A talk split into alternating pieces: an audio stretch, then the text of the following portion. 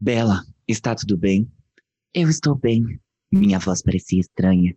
Tentei me sentar e percebi que ele me segurava junto à lateral de seu corpo, num aperto de aço. Cuidado, alertou ele, enquanto eu me esforçava. Acho que você bateu a cabeça com força. Percebi uma dor latejante acima da orelha esquerda. Ai! Eu disse, surpresa. Foi o que eu pensei. Pela voz dele, tive a surpreendente impressão de que ele reprimia o riso. Amém. E vamos de vinheta.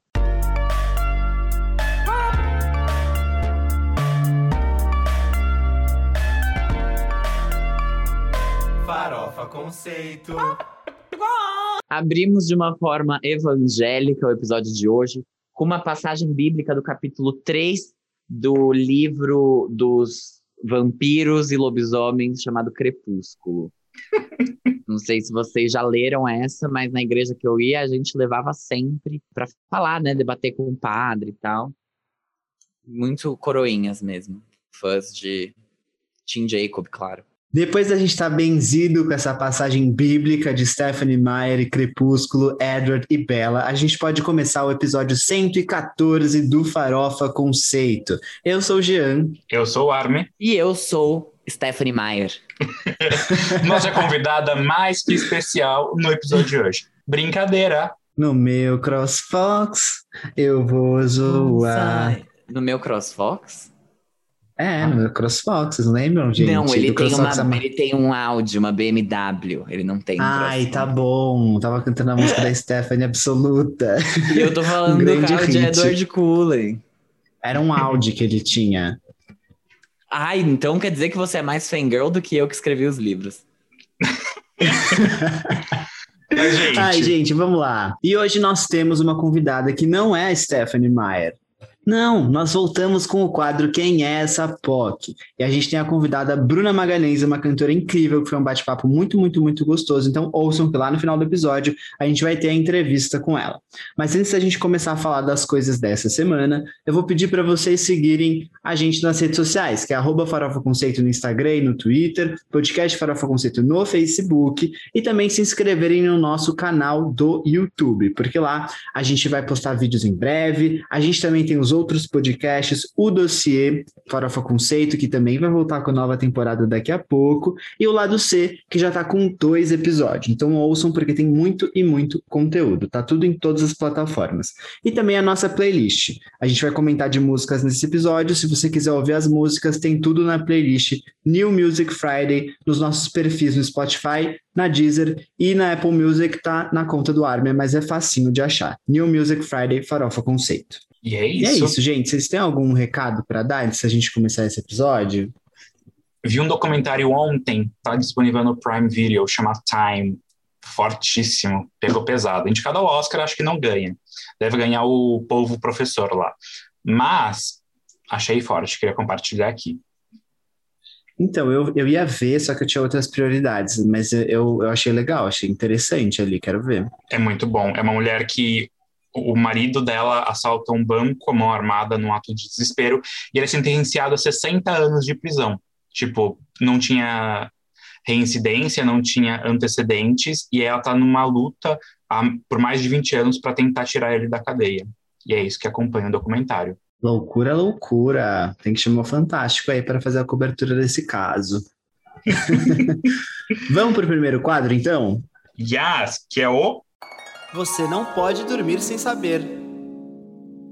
Esse aqui é o nosso Moments do Twitter com notícias fúteis, porém muito importantes sobre o entretenimento mundial e nacional. E hoje eu vou começar dando uma notícia muito boa para quem é fã de pop e da Disney ao mesmo tempo, porque a Bridget Mendler, que não lança nada desde 2017, divulgou um trecho de uma nova música pelo Twitter.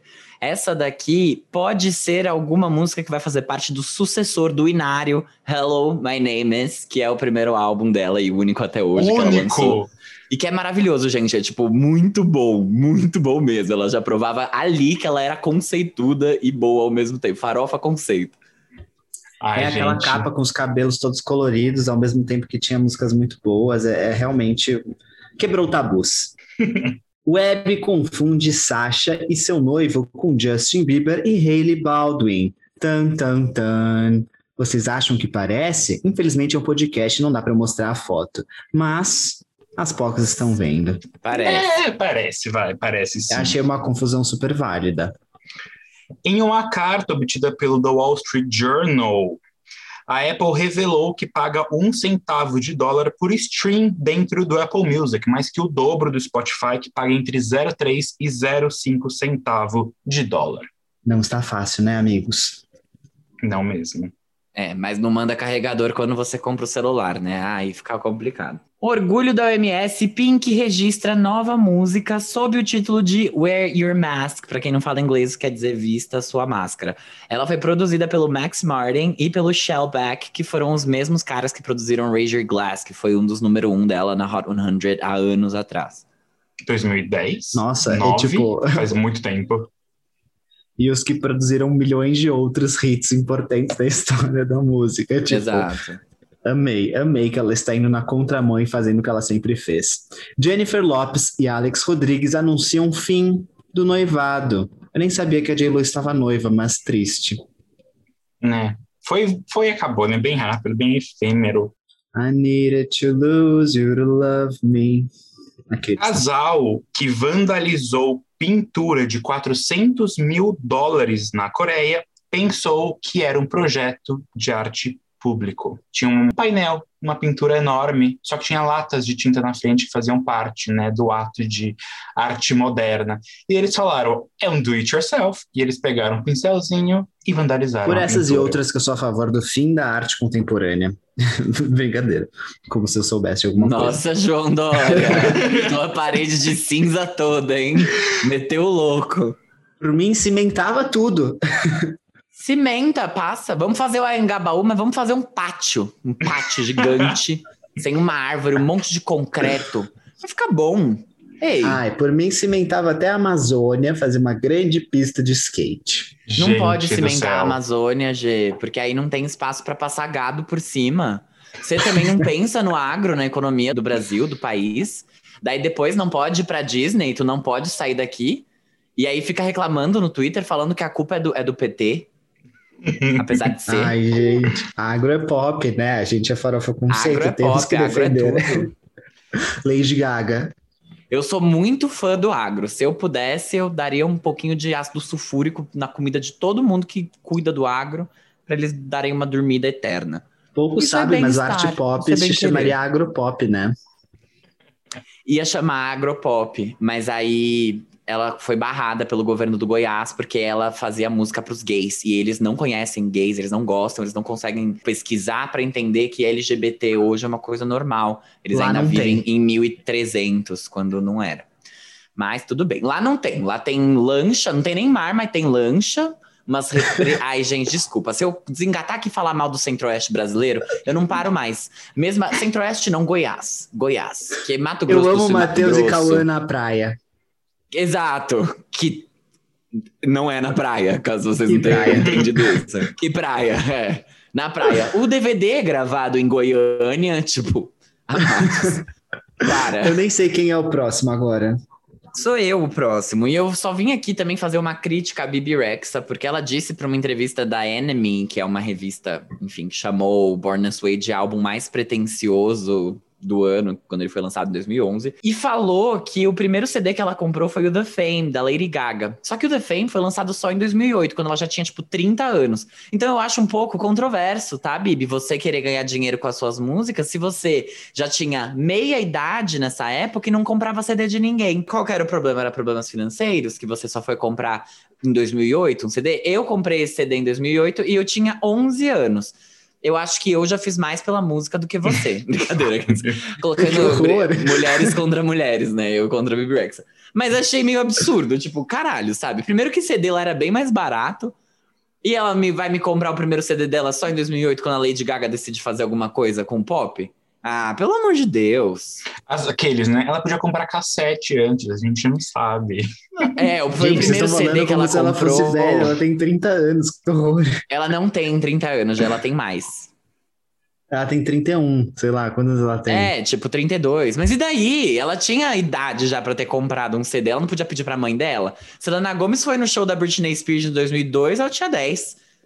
já fez mais pela indústria da música do que Bibi Rexa, que não, não comprava um CDzinho. Mas agora o dela tem que comprar. Stream, por favor. Deem stream pra Bibi Rexa. Ela precisa comer. Quando a Lady Gaga precisava comer, ela fazia o quê? Ah, meu amor. Fiquei um pouco nervosa. Assim, Fábio não, eu tá- achei controverso. Eu achei controverso. Ela era fã de vinil antes? Qual que era dela? Porque se for, né? Às vezes se- ela tinha nessa uma- sua Um lógica. membro da família que comprava e ela não precisava comprar. Ai, não sei, assim. Temos que Tem conhecer muitas mais a vida dela. Possibilidades, né? Ai, tá bom, Bibi, me apresenta depois esse seu tio aí que eu tô precisando. Eu sabia que eu tenho 24 anos e eu nunca comprei um carro, Bibi.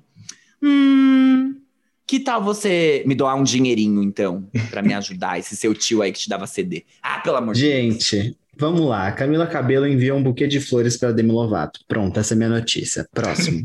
Surtou? Surtou? O do álbum. Por quê? Surtou? Sim, surtou, Armin, surtou. Não, o lançamento do álbum, tá bom? O lançamento Ai, do ela álbum. vai mandar. Ela é amiga da Taylor Swift, a Demi Lovato não quer nada com ela. Ai, Fábio, para. Ela é a mais talentosa. Tem uma que claramente brilha mais do que as outras. Diga quem, Demi, diga quem. Não, não vou dizer, elas vão descobrir sozinhas. Diga quem, diga quem agora mesmo. Ela. Aí a Dinah Jane, eu? Aí ela, não, ela. Aí é tipo a Camila. Enfim. I, I think we all shine. Ai, falsa. Fábio do céu. Desculpa, gente. Hoje não tem pauta, tá, tá? Quer dizer, a única parte boa desse episódio é mesmo a entrevista com a Bruna Magalhães, então vocês vão ter que me aguentar assim, sim, até o final. Surtou! Sandra Oh liga para a polícia reportando o roubo de joias avaliadas em 150 mil dólares. Logo em seguida, ela liga de novo e fala que encontrou as joias em seu quarto. Gente, mas Eu. quem nunca fez isso, né? Gente, eu, mesmo- sempre ligo pro Armin falando: meu computador quebrou. E aí passa dois minutos. Ai, Armin, voltou. That's Uma a true vez, story. gente, eu fui, eu fui levar meu carro pra revisão. Eu nunca comprei um carro, mas eu já ganhei alguns, então não se Ah. preocupe, Bibi Rex. É, gente, eu vou ficar mentindo, fingindo que eu sou pobre? Eu não sou. Não sou. Eu fiz a SPE, minha mensalidade é cara, entendeu? Não sou. E aí eu fui levar o carro que eu ganhei, porque eu fiz 18 anos e mereci, pra fazer uma revisão uma vez. E eu deixei cair o meu cartão do banco lá no, tipo, na oficina. Aí eu fui pro shopping almoçar, eu não tinha cartão. Aí eu aproveitei que eu já tava no shopping e eu cancelei o meu cartão. Quando eu voltei, eu encontrei ele. Só que aí eu ia ficar sem cartão por mais, tipo, sei lá, uma semana, que era quando eles iam mandar pra minha casa um novo. Então, ah, essas coisas acontecem, né? Quem nunca tomou atitudes precipitadas ao perder algo? Eu mesma, Todos. sim. Todos. Todos, todos. Isso porque eu nem falei ainda o que, que eu faço quando, quando os namoros acabaram. Brincadeira. Fábio. Gente, vamos pro próximo quadro, vai, que é o. Giro da semana. Galerinha, vamos começar de giro da semana, que é onde a gente vai falar sobre o que rolou aí no mundo pop, principalmente com os lançamentos de música. E eu vou começar com as menções honrosas, que são as músicas que a gente não vai discutir e só contar para vocês que foram lançadas. Eu vou começar com ela, que não comprava CDs, e o primeiro CD foi o da Lady Gaga, Bibi Rexa, que vai lançar um novo álbum dela, Better Mistakes, que aí tá chegando no dia 7 de maio. Depois ela liberar os singles Baby I'm Jealous com a Doja Cat e Sacrifice, a cantora liberou um novo single chamado Sabotage. A balada já chegou com um clipe bem, bem, bem bonito. Um dos lançamentos preferidos do Jean dessa semana. É, pena que a capa é brega pra caramba. Bibi, nada pessoal. Gosto um pouco de você. Hey Mama é maravilhosa, mas é que realmente essa semana você foi a Lotus Tour desse podcast. Enfim. Agora falando sobre alguém que acerta bastante, a Rina Sawayama e o Elton John lançaram um novo single, um remix de Chosen Family. Pra quem não sabe, a Rina, ela tem mexido bastante com o coraçãozinho da comunidade LGBT, pelo carisma dela, mas também por conta dessa faixa que ela já tinha lançado, Chosen Family, que foi adotada pela comunidade como um hino, já que muitas, gen muitas gentes, já que muitas pessoas, inclusive este podcaster aqui que vos fala, precisam escolher suas novas famílias porque as suas famílias de sangue os abandonam quando eles saem do armário. Um beijo, pai. Espero que você esteja muito bem e com saudades de mim. Lucky for coitado. you, I got all these daddy issues. É ótimo. Ai, ai, de verdade, sabe? Rina chamou Elton John pra retrabalhar a canção e lançou de novo como single nessa nova semana. Gente, nem parece que é verdade o que eu vou aqui mencionar para vocês agora, mas a Julia Michaels vai finalmente lançar o seu primeiro álbum. E só agora, só agora. Muito estranho, né? Porque depois de muitas canetadas importantes, indicações ao Grammy e EPs e singles, e já tem quase uma discografia completa, a mulher, a Selena Gomez liberou a Julia aí para lançar o Nico, Not in Chronological Order, que vai chegar no dia 30 de abril. Desse álbum a gente já conhece a ótima Lie Like This, All Your Access e agora o novo single, que de fato é a menção aqui que estou fazendo, chamado Love is Weird, e que foi lançado essa semana. Galerinha, eu vou falar agora da Agnes Nunes com o Neo Beats. Eles estão repetindo essa parceria e dessa vez a música Vixe vai ser o lead single do álbum de estreia da Agnes.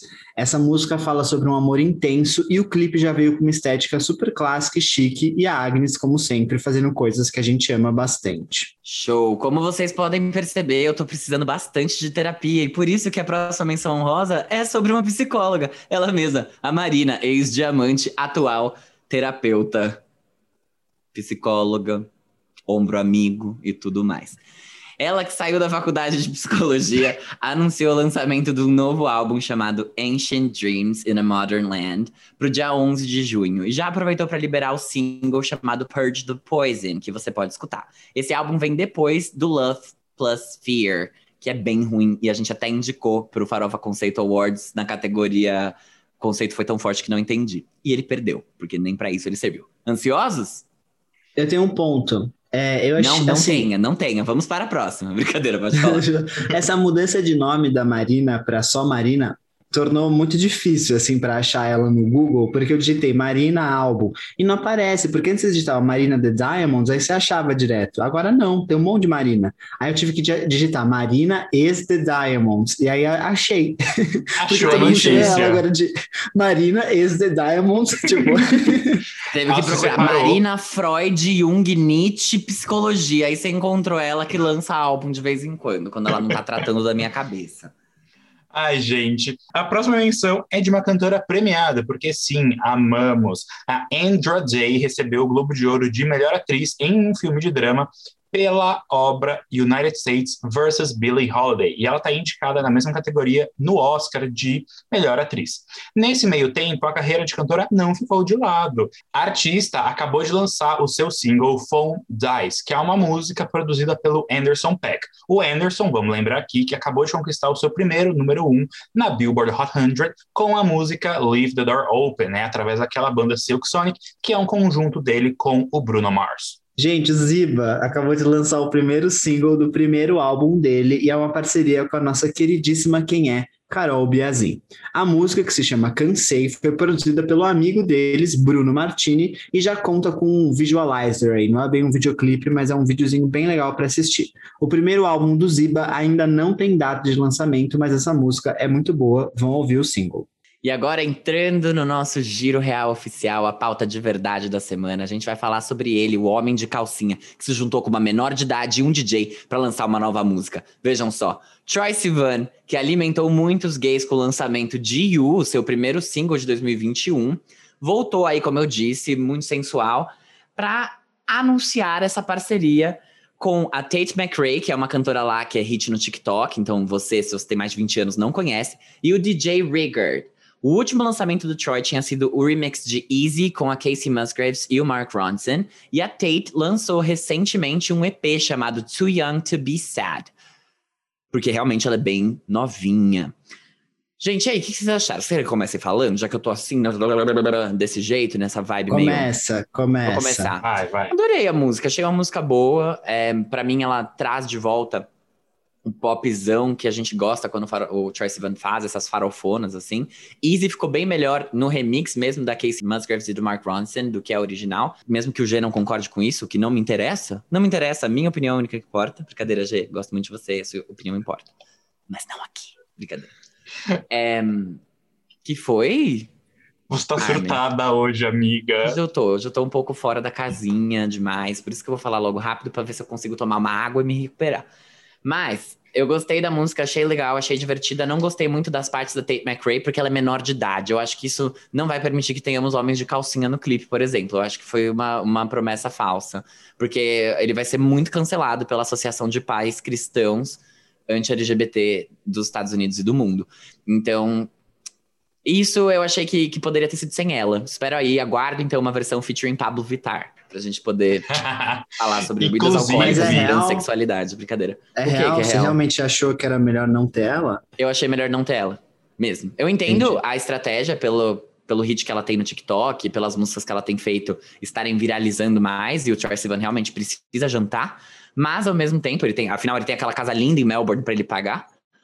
Mas ao mesmo tempo, eu acho que ela segura a música de ter todo o potencial, tanto estético quanto sonoro e em termos de letras, porque aí eles tiveram que mudar Hennessy Strong pra Jealousy Strong, porque ela não bebe, né? Então ela não pode cantar Hennessy Strong. Mas tudo bem. Quer dizer, não é que ela não beba.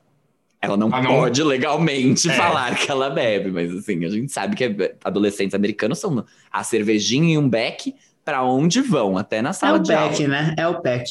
E, e o Snapchat, claro. Eles não abrem mão do Snapchat deles. É isso que eu Ainda achei da bem. música. Ah, e outra coisa. DJ Regar, Regard, DJ Regard, quem é ele? Da onde surgiu e como que encontraram esse cara? Tipo, Who, who você that? Conhece? É primo? É primo do Troy? O que que é? Não, eu vou falar. É, eu achei que essa música é muito mais dele do que dos outros, porque se você for olhar até a identidade visual da capa do single, é igual os singles que ele tem lançado na discografia dele. Que Então, você não parece- conhecia? Não e conhecia, mas eu fui olhar no depois. Spotify. É, sim, mas eu fui olhar, né? E aí eu vi, tipo, parece que é uma música, tipo, uma, uma iniciativa dele muito mais do que dos outros. Então, não sei, assim, eu acho que ficou um popzinho muito gostoso de ouvir, legal, mas não me marcou. Acho que eu não senti grandes sentimentos ainda na música por causa disso, porque não me parece uma iniciativa do Troy ou da Tate McRae, não sei. É desse DJ que eu não conhecia.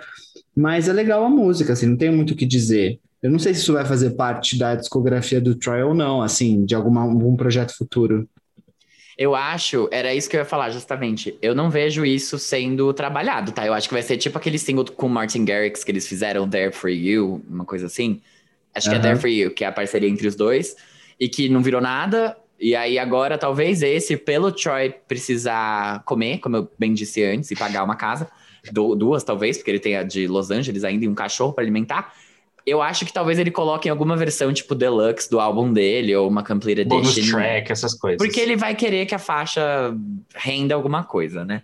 Mas tenho medo também dela ficar simplesmente como um single avulso, alguma coisa desconectada do que ele já fez até agora. Mas Sim. X também, achei. É, eu gostei da música, eu gosto muito do refrão dela, acho bem, assim, catchy. O Fábio, antes de começar essa gravação, não parava de cantar e ela agora está na minha cabeça de novo. Mas realmente, a Tate não agrega, desculpa, linda, mas eu acho que ela acaba sendo. Ela acaba atrasando um pouco a música em tudo que ela realmente poderia trazer. A faixa tem a cara do Troy pra mim, da época que o Troy fazia esses popzões assim, é que, né, a gente não fala muito do In a Drunk, que foi ele querendo experimentar as coisas. Mas de antes, assim, né? Principalmente no Blue Neighborhood, que eu amo. Mas definitivamente não, assim, tem a cara dele, mas não é só dele. Tem um DJ ali no meio, botando o dedinho, soltando. Soltando pontinho.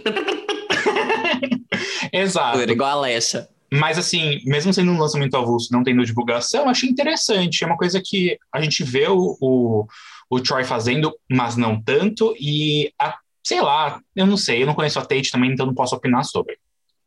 É isso. Eu acho que o Troy brilha nesse tipo de faixa, assim, eletrônica. Ele, ele, O Troy sei lá, brilha ele- fazendo pop. Fazendo é, a ele gente brilha. ficar com. Pode falar, pode falar. É mais 18, é mais 18 aqui. A gente Brilha. não tá ouvindo. Ele brilha fazendo a gente ficar com fogo no rabicó. No furico, como diria o Gil. Gente, é, Armin, não tem divulgação nenhuma. Isso é que você não viu os banners do X-Vídeos, tá tudo com a foto dele de calcinha. Gente, Ah, Próxima música da pauta de hoje é uma outra parceria. Na verdade, toda a pauta de hoje são parcerias. E essa parceria de agora é da Ludmilla com o Xamã, que voltaram aí mais com uma parceria de peso. Após nos presentearem com Deixa de Onda Porra Nenhuma, acompanhados do Dennis DJ, a dupla se junta agora nesse novo single Gato Siamês. A letra é mais uma canetada do Lud com o Xamã e o Papatinho, bastante interessante isso. o clipe da música mostra os dois em cenas bastante sensuais. Me impressiona um pouco ter o Papatinho e não ter a Anitta por ter juntado todo mundo como compositora também. Eu acho que faltou aí, então, dar os devidos créditos à cantora Aninha, tá? Só queria fazer essa observação antes de falar que a música, para mim, é mais um exemplo da versatilidade da Ludmilla, de como ela consegue explorar diferentes territórios, diferentes gêneros e continuar com uma identidade super forte. Ela não se perde, apesar de enfim, ter ido pro pagode, ela volta e faz sentido tudo isso para ela, porque ela tem uma coisa que ela consegue estar. Tá, onipresença de Ludmilla, é a onipresença de Lud. Ela só precisa se tornar mais lisa e fechar mais parcerias com marcas. Porque aí, realmente, quando ela tiver lisa igual a Anitta, conseguindo desviar das coisas, responder direitinho, vai estar tá ali no ponto para ficar enorme, gigante de grande e, e a gente ficar vendo ela cantando Prezão da Claro em breve. Mas sobre Xamã não tenho muito o que comentar, não conheço o trabalho dele. Papatinho também não tenho nada que comentar. Gostei das referências que Rihanna trouxe, especialmente a Rihanna, a Rihanna não, que a Ludmilla trouxe a Rihanna na letra da música. A parte de tipo, ah, sexo comigo, ela sex with me, so amazing. Quem ouviu o Anti sabe do que eu tô falando. É isso, Lud, parabéns pela canetada e pela pelos vocais nessa música. Eu aclamo não só os vocais da Lud, principalmente no refrão dela, mas a letra também é bastante sagaz. Eu achei que você não fosse gostar da letra, amiga. Eu achei que você ia falar que ela era um pouco óbvia, os trocadilhos não, e tudo gostei. mais. Eu gostei bastante. Eu falei, ah, interessante. A hora que eles vão fazendo rimas com ao, e aí ele não fala as coisas, mas fica tudo subentendido.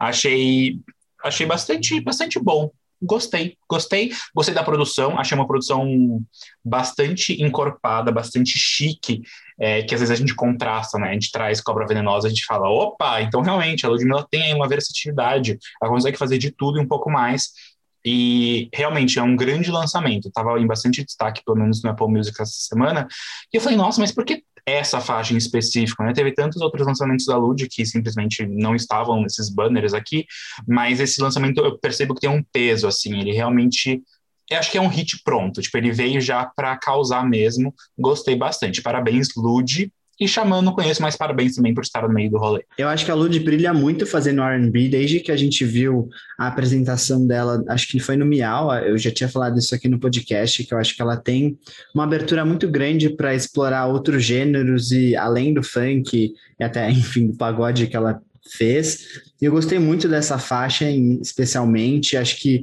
as referências que ela trouxe a Rihanna, o jeito que ela tá cantando, a faixa em si é muito boa, é muito gostosa de ouvir. É diferente do que outras cantoras que a gente acompanha nacionais têm lançado.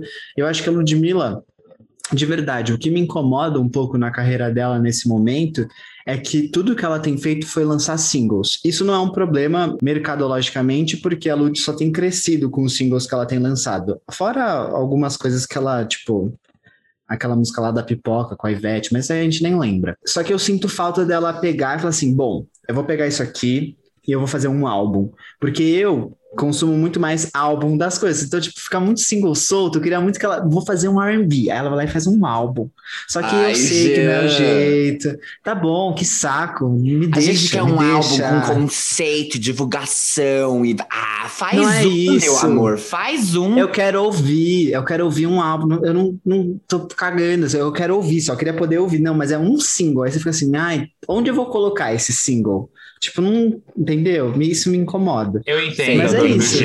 Eu entendo bastante. Não, eu entendo é. também. Eu entendo. Eu só queria lembrar ele que a patroa, a Anitta, já mandou fazer um quando quiser, assim. Não sei porque que ele tá aqui ainda. Não, é, tudo bem. Um dia eu faço o meu.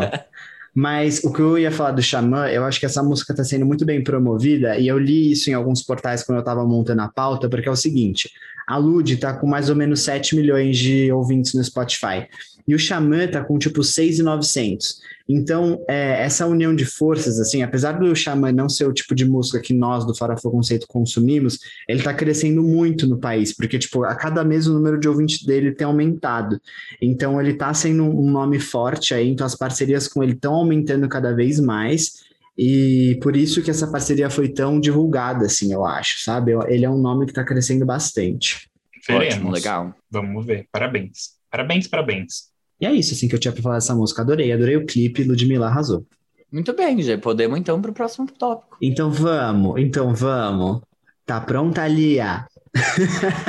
é isso mesmo. Eu vou falar da Lia Clark e da Poca que lançaram a música VCA. A Lia Clark estava bem ansiosa para lançar essa música, que era uma guardada parceria com a Sister Poca. E a música e clipe já estavam prontas desde dezembro de 2020. Porém, a entrada da Poca no BBB pegou a drag queen de calças curtas.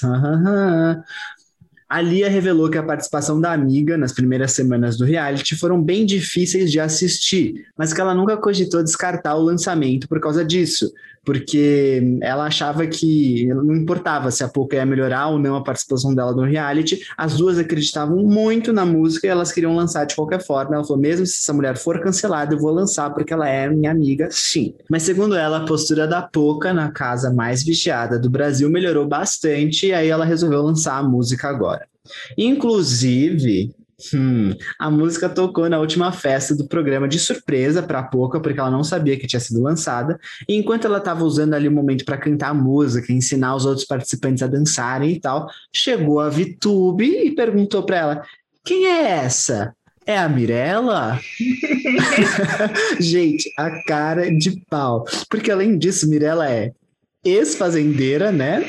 Da outra emissora e também outra fanqueira, enfim. Menos 500 estalecas pra órfã do BBB aí, porque bola fora. E a cara da Poca, né, que ficou assim, ela queria mandar a menina pro inferno, mas ela só virou o rosto e continuou Puta dançando. que pariu, é, vamos dizer nas, nas palavras é. claras. Mas assim, menos 500 estalecas para VTube, mais 500 estalecas realmente para a Poca. Gostei do lançamento, é zero minha, minhas coisas, assim, zero o que eu escuto. Achei a música super divertida. Enquanto fui pegar minha aguinha antes da gravação, já estava dançando ao som de Lia Clara que pouca, entendendo a proposta, né? É uma, é uma farofona, é uma farofa para dançar, é uma farofa para curtir. Parabéns, gostei, você sucinto. É, bom. Eu vou dormir, vou dormir, vou, vou dormir, vou dormir, vou dormir. Adoro essa música da Poca, que só é só a parte do vou dormir lá embaixo. Mas, gente, ela é só uma música mesmo. Ah, tá bom. Curtam, divirtam-se. Não tem. Não tem nada. Não tem nada, né? Não tem. Não tem nada. Ela tem ali um. Gente, eu só um queria falar que eu acho muito estranho que a Pouca cante e a voz dela naquela música tá muito fina, estranha. Mas tá, ok também. Eu vi É uma música uma música. Vai, Gê, fala, fala aí alguma coisa de bom. Tá bom. Eu gostei da música assim, acho que tava fazendo falta esse tipo de lançamento que a Você gente tava? tinha. Eu, sim. Fazia tempo Modo que a gente não tinha não... esse tipo de música. É que não é a mesma coisa, né? Não é a mesma coisa, não é. Não é. é, é esse é aquele tipo de música que é, é, esse tipo de música. Eu não consigo nem trazer exemplos aqui agora. Vai ficar vai. pulando bloquinho de carnaval. É, é, tipo. É que agora não faz mais sentido você lançar música de bloquinho de carnaval. Primeiro, carnaval já passou, e segundo, que não teve carnaval. Então, Ai, ninguém avisou ali a Clark há pouco, então. Ninguém avisou. Mas de qualquer forma é bom, entendeu? Tipo, a gente vai ter um grande estoque de coisas para dançar no carnaval, e essa com certeza vai ser lembrada depois nas festinhas e tudo mais. E eu gostei principalmente do clipe, acho que é, é legal porque o clipe poderia ser aquela coisa bem, bem, vai, que nem a Pouca lançou aquela, aquela música dela lá, Ninguém Manda Nessa Raba, uma coisa mais popzinha e tal, não sei o quê, mas elas conseguiram, eu gostei bastante do casting do clipe, assim, que pega pessoas diferentes ali dançando e elas são donas de um, de um puteiro e tal, então ficou bem divertido o clipe e eu gostei. E é isso, assim, eu fiquei feliz pela Lia Clark, porque eu acho que a carreira dela merece esse alavancar, que a Poca pode ajudar ela a ter. Pô, legal, poxa, muito bacana. Pô, poucas Pô, ideias.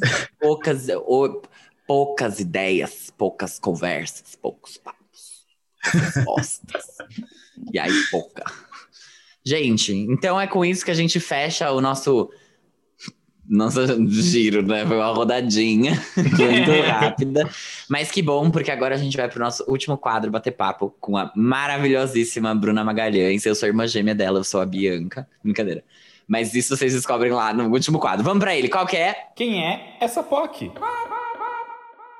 Gente, estamos agora começando mais uma vez o quadro Quem é essa POC? com uma convidada muito, muito especial, que é a cantora, artista, futura arquiteta. Eu já estou aqui falando muito sobre ela, porque a gente acabou de bater um papo muito bom, muito delicioso antes da entrevista começar, que é a Bruna Magalhães. Bem-vinda, Bruna! Oi, gente! É, foi um papo super divertido mesmo para a gente se saudar um pouco e a gente passou quase uma hora batendo papo. foi maravilhoso. É uma daquelas coisas que a gente chama proibidão do Farofa Conceito que nunca vai ver a luz do dia. E obrigado para nossa sanidade Adoro. e figura pública que não vai ser publicado, não é mesmo? Exato. Não, não falamos sim, nada gente. demais. Não, a gente só vai com um churrasco no Pará, mas pós-pandemia, então eu não vejo motivo pra cancelar É gente. igual aquela ida no banheiro, né? Que a gente entra no banheiro sem conhecer ninguém, sai do banheiro com cinco viagens Amiga. marcadas, sendo madrinha de um casamento. Não, é quando era banheiro de festa, que você dava conselhos pra uma pessoa, tipo, conselhos assim de vida pra uma pessoa que você não conhecia. Nossa, gente, saudades, vida, né? Saudades. Mas, gente, Saudade. conhecemos a Bruna porque ela faz parte do, do casting, maravilhoso casting de cantores, compositores e artistas da gravadora Midas, que a gente já entrevistou de Maria, já entrevistou a Tati, já entrevistamos Vika e agora temos Bruna Magalhães que vai ser uma delícia essa conversa, tenho certeza. Mas a Bruna, ela faz um pop, um folk ali misturado com MPB, uma artista completa mesmo, de Belém do Pará. Mas antes de eu ficar falando sobre ela, eu vou perguntar para ela. Então, Bruna, conte pra gente quem é a Bruna? Como começou a sua relação com a música? Conta pra gente. Nossa, que voz de locutor. Eu vou até ativar meu modo locutor aqui. Boa tarde. Boa noite. Não, gente, é um prazer estar aqui primeiro. Muito obrigada pelo convite. Adoro esse tipo de coisa. E quem é Bruna Magalhães, né? Eu sou uma artista que sempre fui uma pessoa muito sentimental, e sempre gostei muito de arte, de todos os tipos de arte. Também gosto de pintar, gosto de desenhar, gosto de fazer música, gosto de cinema, de, de tudo, tudo, tudo que engloba arte. Eu sou uma pessoa assim que consumo mesmo, valendo. E então isso me influenciou muito, e principalmente o fato da minha família sempre me apoiar nisso, de, de ser uma artista e de querer mostrar o que eu faço para o mundo. Então, isso foi fundamental para que eu seja quem eu sou hoje. E então, comecei aprendendo a tocar instrumentos quando eu era criança. O meu primeiro instrumento que eu toquei foi flauta doce na escola, mas deu certo. Um clássico, um clássico infantil. Tocar asa branca, né? E aí, depois comecei a aprender a tocar teclado meu primo foi meu professor de música. E aí, depois Chique. do teclado, passei um ano aprendendo, mas não aprendi muita coisa também. Aí eu comecei a aprender violão. No violão eu realmente me encontrei. Foi ali que eu vi, não, isso realmente é para mim. Comecei a aprender a tocar violão com 12 anos. E com 12 anos, eu também comecei a escrever minhas próprias músicas. Eu tava apaixonada. Eu sempre fui uma, uma ah. pessoa que me apaixona fácil. Assim, ah, eu, eu também. Sou, minha a lua em própria. peixes é, é, assim, complicada na minha vida. Então, Mas por é isso, é bom, Bruna Magalhães vai parte. relançar o primeiro álbum da carreira dela agora, que nem Taylor Swift. Bruna's Version. E aí, gente, foi, foi muito disso. Comecei a fazer minhas músicas, mostrei para minha família. E a gente tem um, um, um, conhecido nosso, um amigo da, da, nossa família, que ele é músico, assim, aqui, já tocou com o Fafá de Belém, com grandes outros músicos daqui, e ele é cunhado de um amigo nosso, enfim. E aí eu mostrei minhas músicas para ele, ele falou, ah, vamos traduzir, vamos fazer alguma coisa, porque acho que é bom, né, para tu começar e tudo mais. Aí a gente fez um CD, eu não sabia o que. Aquela coisa, eu não sei o que eu estou fazendo aqui. Mas eu não sabia o que, que eu queria escrever, eu não sabia o meu estilo, qual seria. Eu imaginava que eu seria uma cantora de samba, primeiro, assim. Me perdi na, na personagem. Nossa! Porque pelas coisas que eu costumava escutar. Então, depois eu fui nesse primeiro álbum que eu gravei, foi bem experimental, foi para ver o que, que eu gostava, o que, que eu não gostava. Então é bem eclético. Tem, é, tem funk, não. Tem... Imagina, o, o batidão. Tem a Valesca no álbum, a Tati Quebra Barraco. Não. Tem, tem uma mistura de samba, tem. Nossa, deu um roquidão aqui do nada. Mini tem irmã, um gente. Mini... A Bianca. então foi muito disso, para eu procurar o meu estilo, como eu queria me ver como artista. E acabou que ficou muito no, no, nas formas da pessoa que produziu, que isso é muito comum de acontecer. Quando a gente está começando na, na, nessa vida de artista, a gente não sabe muito, não tem muita experiência, e aí acaba que fica muito da mão do, do produtor ali. Então, em 2017, foi quando eu decidi fazer uma música assim produzida por mim. Então, eu chamei meu primo, que me ensinou a tocar os instrumentos e tudo mais. Ele fez dois anos de música de faculdade. E aí a gente se juntou e falou: olha, quero fazer um single, mas eu quero do meu jeito, assim, eu quero me reinventar, mostrar mesmo qual é o caminho que eu quero seguir, qual é a vertente que eu quero fazer parte. Então, a gente começou eu fiz uma música, estava apaixonadíssima em 2016. Hum. Aí... Eu também. Fábio. Bruna, a gente é a mesma pessoa. É. Por isso que eu não tenho talento. A gente é a mesma pessoa. Separados na maternidade. Eu sou a Bianca.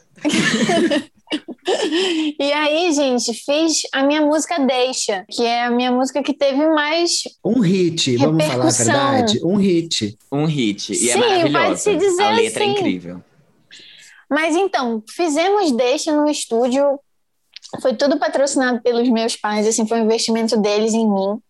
E eu fiquei super feliz por isso. Fofos. Gravamos a música em Belém, tudo, mixamos, masterizamos e botei pro mundo, coloquei no Spotify, no, nas plataformas digitais. E então tava indo, né? Tava caminhando a música e tudo mais. Vem aqui, escuta ali. E nesse meio tempo, 2016, conheci a Thier, a cantora. Eu amo que ela tá matando todas as nossas perguntas, é, porque ela, ela é boa, ela sabe o que ela tem que falar. Ela, ela recebeu sabe. um media training perfeito. vai mas, falar mas, a entrevista toda sozinha, vai com tudo, então, amiga. conta como é que você conheceu a Tia, como é que aconteceu isso? Não parece aquela coisa do Foi no shopping. O que, vi, o que vi da vida, e a pessoa sai falando sozinha. Assim. mas sim, como foi que eu conheci a Tia? Isso está tudo linkado com uma música crescer um pouco mais, né? É, conheci a Tia num show que ela fez em Belém em 2016. E depois do show, gente, ela teve uma atitude assim que me surpreendeu muito, porque eu nunca tinha visto isso. O teatro estava lotado, teatro do gasômetro, e depois do show, ela atendeu todas as pessoas que, que, queriam falar com ela, tirou foto com todo mundo, abraçou, conversou, autografou. Então eu achei aquilo tão humano, sabe? Tão, porque tem artista que fica tão distante do público e eu achei ela tão assim Acessível. próxima. Acessível, é, diva acessível. diva Fada acessível. acessível. e aí, gente, eu fiquei encantada com aquele. Eu tava tão nervosa, tão nervosa. Eu cheguei perto dela, tava toda me tremendo. aí eu pedi um autógrafo no CD que eu tinha comprado, do Esmeraldas. E então ela me olhou assim e ela queria saber meu nome. E eu pensando, meu Deus do céu, ela tá me olhando. Ai, meu Deus, que nervosa, minha ídola. e aí ela me olhando e ela falou: Não, mas sim, é, como você chama? Aí eu, não, eu tinha que te responder, cara, Bruna. Aí ela, ela autografou e tudo mais. Aí eu disse que eu cantava. Ah. Então, virei super fã, virei fã de carteirinha. Depois disso, pensei, gente, que pessoa incrível, quero ser amiga dela, quero andar com ela no recreio. então, eu criei um fã-clube para ela. É, Adoro. Aí... Ah, olha só. TBR. Mundinho Thier. A gente está conectado, ó. Criei um, fã-clube, o nome do fã-clube é, é Flamingo da Thier, porque ela é Olha. apaixonada por flamingos. E então fomos nos aproximando e eu gravava a versão de música dela no meu Instagram, postava. Então ela começou a me notar. Quando ela começou a me notar, aí eu fiquei assim, gente, é o auge do auge, né? A gente, a gente ser notada pelo, pela ídola. Aí, enfim, todas as entrevistas dela eu assistia, todas as lives que ela participava eu Ai, assistia que lindo também. isso! E era muita admiração, assim. E é uma grande inspiração como pessoa, como artista. Então, numa live, que ela sempre me via na live, ela falou: gente, vou fazer um show em Belém, inclusive vou convidar a Bruna para cantar no meu show. Aí eu morri, né, de vez. Socorro! Perdi tudo. Daí eu gravei isso, postei em tudo quanto é. Só faltei colocar na minha testa, assim, essa, essa, esse momento. Então ela veio para Belém, fez o show. Eu abri o show e depois eu cantei uma música com ela, duas músicas. E aquilo foi muito especial para mim, porque ali eu já tinha gravado Deixa, cantei Deixa no show também. Ah, foi a primeira vez que gente. eu cantei em público a música. E depois a gente levou a tia para conhecer a cidade. Então, foi, foi muito rolê. engraçado isso, porque... Gente, oh, Bruno, desculpa, isso aí é pai. é roteiro de filme, assim, tá? Não Sim. sei se você sabe, você tá, né? Você, que é uma pessoa artista, escritora, por favor, escreva isso, é, é aquele sonho tudo por um popstar da, da, da Maísa, sabe? Você pode fazer o seu. 21 anos. e aí a gente transforma numa comédia romântica estrelada pela Julia Roberts. Pra, Ai, assim... amo! Ela ia aprender a falar português só por causa de mim, gente. Olha só. Ó, você já conquistou a tia, a Julia Roberts está aí. Então, um passo, gente, um passo de distância. Mas sim, a gente levou ela para conhecer o Ver o Peso, que é o mercado daqui mais famoso, é um dos pontos turísticos da cidade. A gente levou ela para conhecer o Mangal das Garças. Ela viu os flamingos que tem aqui no Mangal das Garças. Hum. Que o Mangal das Garças é um, um, uma reserva que tem, é um parque que tem uhum. vários animais assim exóticos, tem iguana, tem tuitui, tem são vários, vários nomes assim diferentes. Eu não, não sei todos aqui, mas é, é bem louco. Assim, tem muita garça. E, enfim, levamos ela para conhecer a cidade. E foi muito legal. A gente almoçou no Ver o Peso, peixe frito com açaí. Gente, eu tô chocado com essa história. Foi uma loucura. Aí teve uma história muito engraçada a também. Tia quase fez um intercâmbio em Belém. E, aí... e a host foi, foi, foi. A, foi a Bruna. A host, é. Aí ela queria comprar uma água de coco. Aí ela falou: Bruna, compra aí que eu tô sem trocado. Aí você compra pra mim água de coco? Aí eu falei: compro. Aí eu comprei, né? Aí depois ela queria mais um. Aí eu falei, não, eu compro outro. Ela falou, comprei para mim outro. Aí eu comprei. Aí nisso passou o tempo da viagem, né, da, da, do passeio. Aí ela foi me pagar 10 reais. Aí eu pensei na minha cabeça, gente, será que eu aceito? Será que eu não aceito? Aí eu pensei assim. Aquela dúvida. Você deu dinheiro pra ti. Aí eu pensei, gente, mas se eu aceitar, eu vou poder guardar isso, né, como recordação. A cabeça do fã é muito louca, né? É muito louca. Aceitei. E eu tenho os 10 reais que ela me deu até hoje, gente. Eu tô chocado com essa info, amiga. Chocada. Ela tenho. sabe disso? Ela sabe, ela riu muito quando eu contei pra ela. eu tenho outras. tipo, você perder Ela essa. me deu outra. Criei até uma poupança com o nome. É, não, cada nota, inclusive, se ela quiser dar uma de 200, você guarda também. Brincadeira. Mas, gente. E aí foi muito legal. Mas sim, como foi que, que a, minha, a música deixa tá, tá relacionada com tudo isso? Tia faz muitos encontros de fãs em São Paulo. E eu sempre viajava para ir nesses encontros. Teve um que eu fui de carro, de Belém até São Paulo. Mentira! Eu não sabia nem que dava. quatro dias. Socorro! Bruna, mas quem Aí te levou? Meu pai. Ela mesma, pai. aos 15, dirigindo sozinha. Olivia Rodrigo. Driver's license. Gente, eu não consigo, eu tô rindo muito. Vou beber uma água. Tá Mas é muito engraçada essa história. Eu fui eu e minha família de carro até São Paulo e o melhor de tudo era que no carro a gente tinha levado quatro CDs. porque não pegava, na maioria do, do caminho, não pegava rádio, rádio uhum. nem internet. E aí a gente ficou a viagem inteira ouvindo esses quatro CDs, assim, era um, um CD da Thier, outro da Thier, um de uma amiga minha que é cantora daqui de Belém, a Juliana Sinimbu, e um instrumental de percussão. Gente Bem, do céu. Foi uma viagem diferente. foi diferente, foi. E era muito legal ver a paisagem mudando, Ai, cada, cada parte né, do Brasil. Nossa, seus pais devem ter adorado a viagem, assim. Foi, a gente chegou lá assim, achando que ia estar um calor, um frio. Eu tava com uma camiseta gola alta. E tava muito quente. Passei calor. É, enfim, cheguei em São Paulo, finalmente, estava todo mundo só esperando a gente chegar. E a gente tinha realmente acabado de chegar em São Paulo. Chegamos no evento do Spotify que ia ter no, na, no apartamento dela.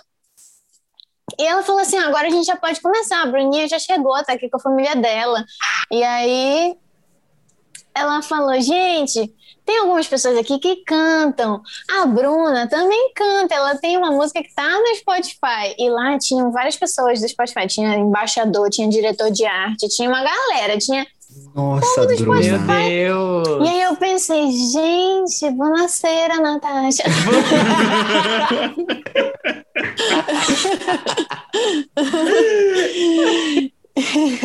e aí ela me botou para cantar.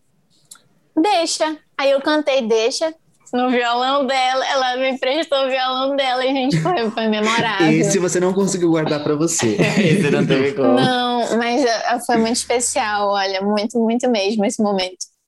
Aí me apresentei e o diretor de arte gostou muito da música. Aí ele falou assim: aí, depois que eu terminei, vem cá. Como você chama? Qual é teu e-mail? Como é o nome da música? vou falar pro pessoal do Spotify, né? Pra ver se a gente coloca alguma playlist. Não gente. sei o nome dele até hoje. Mas esse homem foi um anjo na minha vida. Nossa. Passou uns dias e eu sem entender, né? Ah, bora ver né, o que, é que vai acontecer. Quando eu vejo, deixa entrou numa playlist enorme do Spotify era, tipo, muito grande, tinha mais de um milhão de seguidores. Do dia pra noite, a música foi ganhando de 7 mil plays. Aí, quando vi, já tava 10 mil. Quando vi, já tava 20 mil. Aí, e eu vendo aquilo, né? Tentando apresentar. O que que tá acontecendo, gente? Eu, com, gente, eu queria muito que, que vocês pudessem ver a cara da Bruna agora, porque só a gente viu. Ela olhando assim pro nada e concebendo. Tipo, mas é... Foi é um muito filme. bizarro, porque foi muito rápido, muito rápido. E aí a música tava bem no comecinho da playlist, então as pessoas foram ouvindo adoidado e eu, a, a, compartilhando. E chegou no primeiro milhão. Primeiro milhão, aí eu pensei, gente, nunca pensei, que bizarro. Surreal, né? que felicidade, né? Porque uma música crescendo orgânico assim, tipo, apesar de ter entrado no, numa playlist e tudo mais na lista, ajuda muito o artista. A pessoa muito. ganha uma visibilidade muito legal. Então, a partir disso, continuou crescendo. Eu comecei a fazer mais show. Eu fiz muitas aberturas de show aqui em Belém. Artistas que vinham fazer é, turnê passavam por aqui. Eu sou muito amiga do diretor do teatro do Gasômetro, que é geralmente o teatro que recebe Uhum. E aí uhum. ele falava assim: não, Bruna, vou, vou te dar esse apoio. É, quando tiver show de artistas aqui, eu te coloco para abrir, tu apresenta teu som para as pessoas. Bruna, e aí tu já você agrega é muito caruda, né? público. Né? Tipo, você, você vai lá e faz acontecer, porque você tem um relacionamento, você é legal, pessoas gostam de você. Sim. E aí todo mundo quer te ver bem e você faz acontecer. Você é incrível. Ai, gente, eu fico muito feliz por isso, assim. Foi...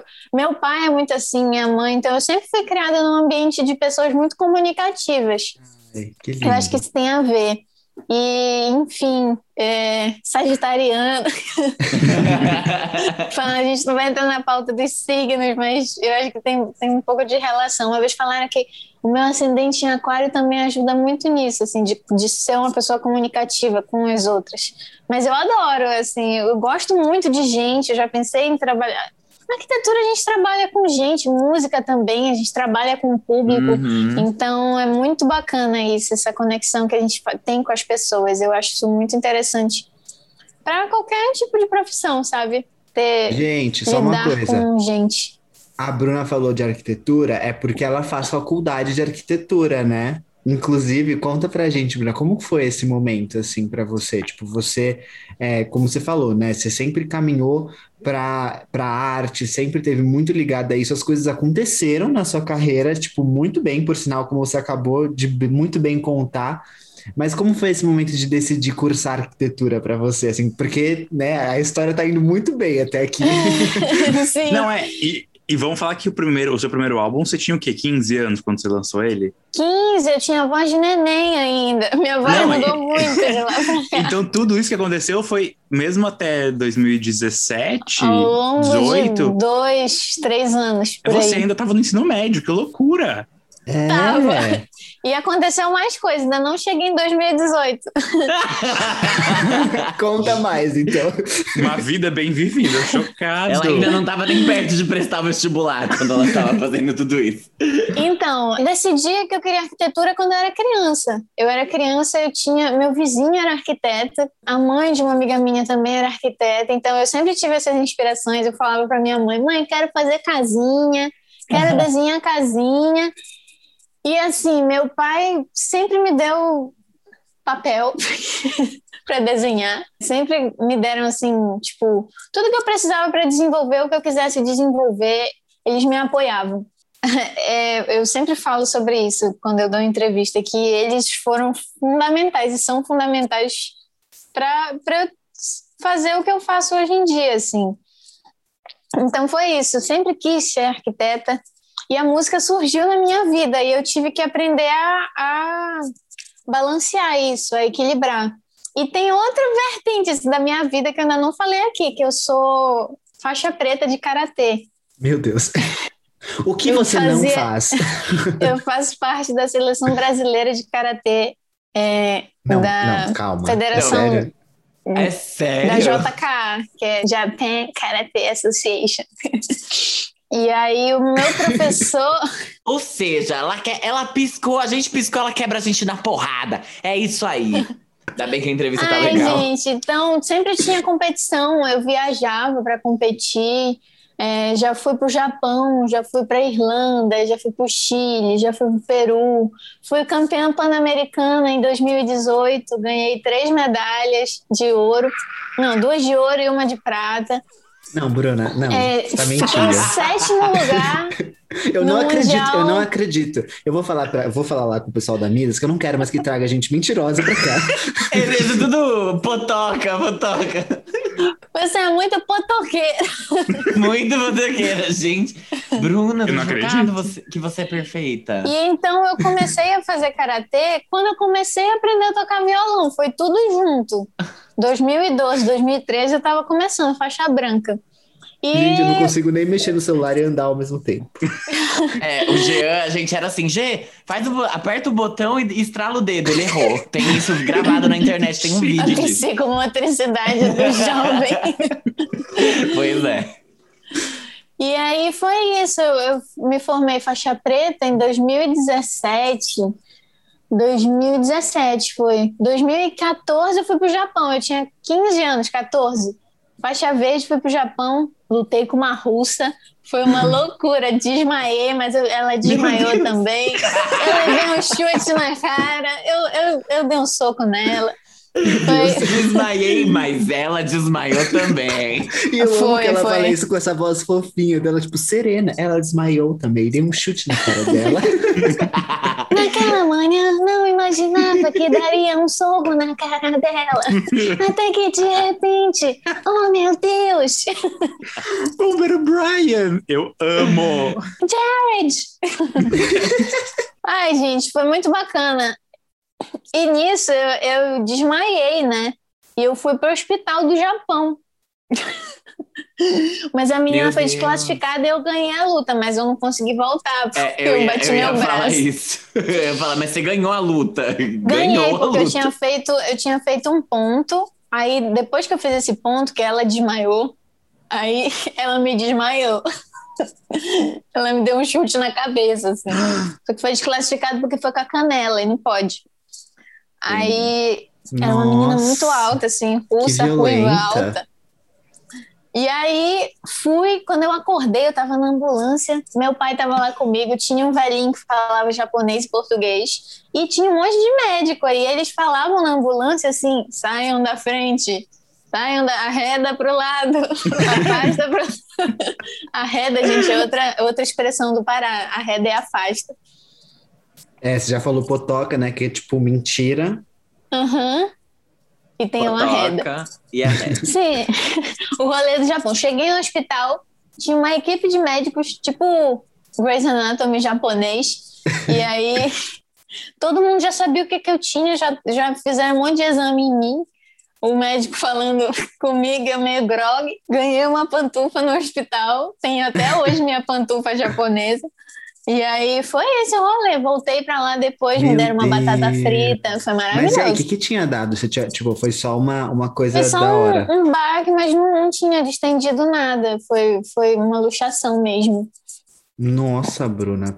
Meu Deus. Teve também o Mundial da Irlanda, que eu fiquei em sétimo lugar no Catar.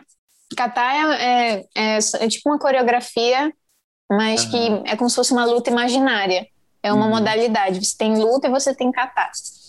E aí eu fiquei em sétimo. Os quatro primeiros sempre são do Japão. Quinto foi, se eu não me engano, da Rússia. Sexto foi Portugal e sétimo fui eu. Do, do mundo. Nossa, peguei um top 10 é nas paradas. Assim. Paradas mundiais ainda, não paradas de qualquer é. lugar. Mas é muito legal. Em todos esses campeonatos eu levava meu violão. Meu violão, e... que foi o meu primeiro violão. Então sempre cantava para as pessoas, fiz amizade com o povo gringo. Eles aprenderam a minhas internacional da Anitta. Sonha com isso. Gente, que demais. A gente tá Nossa, muito Nossa, você tem muitos talentos. É verdade, eu não tava esperando, tipo, tantos talentos assim. Tipo, muitos talentos, muitos. Eu esperava muito talento, mas eu achava que, tipo, ah, ela é muito talentosa, ela canta, ela compõe muito bem. Não, ela faz tudo muito bem. Gente. Como é essa sensação de fazer tudo muito bem? Tudo que como você é acordar de manhã fazer... e ser perfeita? Ai, gente. Para! Para! Faz parte do meu processo. Eu me deixo até. Eu bagunço meu cabelo pra ele não tá bonito, porque é difícil pra mim, tá sempre Ai, perfeito. Ai, gente, mas é, é porque, assim, eu sou uma pessoa perfeccionista. Isso tem seu lado positivo, porque tudo que eu me proponho a fazer, eu quero dar o meu melhor, eu quero fazer tudo certinho, uhum. mas assim, a gente sofre com qualquer coisa erradinha que sai, qualquer. Ah, sim. Ah. Mas o legal é que, tipo, sei lá, eu, por exemplo, eu sempre desisto das coisas. Se eu vejo que eu não faço bem, eu desisto. Você não. Tipo, você vai lá e faz. É aquela coisa, eu duvido. Aí tu, ah, é? Ah, é? Ai, Deixa eu te provar, é. então. Mas é muito legal também, porque eu encontrei várias formas de me expressar. É verdade. E eu acho que é para isso que a gente está aqui, né? A gente é humano para se expressar. A gente, a gente tem que colocar as coisas para fora. E cada pessoa coloca Total. de uma forma diferente. Uhum. Ô, Bruno, eu queria te perguntar uma coisa. Você já falou muito, né, das coisas que até você ouvia quando você era criança, assim, da sua família ser muito musical e, e, e apostar muito na, na, sua arte, né, em você se expressando. Mas tem a, alguns artistas específicos que você ouvia na sua infância, adolescência, que te inspiraram mais, além da Tia? Porque a gente já sabe que você era Tiete da Tia. Tiete. A gente chama Tia Zete. Ah. Ah. é, quem que eu escutava na minha infância e na minha adolescência? Na minha casa sempre meus pais faziam muito churrasco, muita reunião de família. E a gente nesses churrascos escutava muita música. E isso sempre me influenciou. Meu pai ama música nordestina. Assim, não o, o nordestina nordestina, mas que acaba sendo tudo MPB, né? É, não tem essa, essa diferenciação de, de local. Mas ele ama o seu Valença, ama é, Geraldo Azevedo, É, quem mais? Elba Ramalho. Então ele, ele sempre Ícone só, colocava né? essas músicas para tocar nos churrascos, nas festas. E a minha mãe sempre gostou muito de Fábio Júnior, Chiclete com Banana. Sempre ouvi muito MPB. Ai, que Gal delícia. Costa. É, quem mais? Paula Toller, Adriana Calcanhoto. Ecléticos também, né? É, eu, eu fui criada como uma pessoa bem eclética é, por causa deles. Mas você tem, você chegou a ouvir um pouquinho de, de pop, assim? Se você tivesse que escolher uma Pop? diva pop, não, isso não, isso passa longe. Ah, eu tinha minha diva pop da adolescência, era Katy Perry. Eu Ai, era Kitty Kat. ai, amamos. Sério, eu amo, amava. Minha música favorita foi por muito tempo Hot and Cold. É, e depois era muito Firework. A gente ama. Amava. Ícones. Lendárias essas músicas, né? Aí, e, tipo, muito desses arranjos que ela fazia de, de melodias me influenciam hoje em dia também. Tudo se agrega, né? Tudo vai se agregando. Mas é isso. é, pessoas que me inspiram na música, desde a infância até hoje, eu acredito que tem muito da bossa nova, da, daquela MPB mais antiga. Eu gosto muito e eu tenho pesquisado mais sobre isso agora. Eu fiz até uma playlist esses dias de samba rock, que tem muito de Jorge Benjó. E eu tô louquíssima, porque eu tô descobrindo agora muita coisa que eu não conhecia. O Fábio Mas adora. sim, de criança, eu ouvia muito Adriana Calcanhoto e muito Vanessa da Mata e Paula Toller. São, assim, é, é o trio que fez, fez diferença aí na, na minha formação musical. Vamos voltar para a linha do tempo, porque você falou que em 2018 aconteceram muitas coisas. E daí, depois, em 2019, você lançou seu segundo álbum de estúdio. Então, fala pra gente um pouquinho desse período aí, porque você tocou até no A gente vai se Lollapalooza. perdendo. Então, ah, sim, Você sua fez de vida... tudo, menina. Até Pan-Americano você foi. Exatamente. Até pro Foi. Quando vê, tem 105 minutos o nosso podcast. Não duvide. Não duvide mesmo. Ai, gente. é, então, o que, que aconteceu? Tchê foi chamada para para cantar no Lollapalooza de 2018. E ela fez uma campanha no Instagram dela para escolher duas seguidoras para fazer os backing vocals. E aí, como quem não quer Basicamente uma nada... desculpa pra te chamar, né? É, é. Como posso chamar a Bruna sem dizer que estou chamando a Bruna? Ai, gente, para! Para! Não é isso!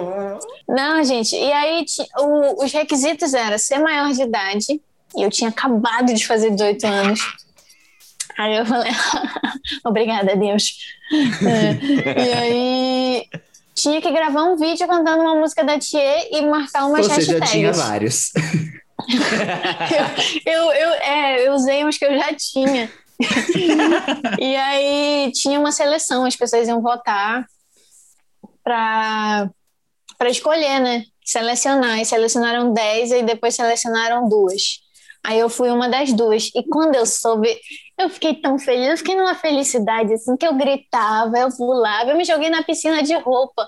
E aí eu gritava, eu não acreditava, era muito bizarro, assim, a sensação de, de uma coisa tão legal com alguém que eu admiro tanto, e, e é uma coisa que marcou muito minha vida.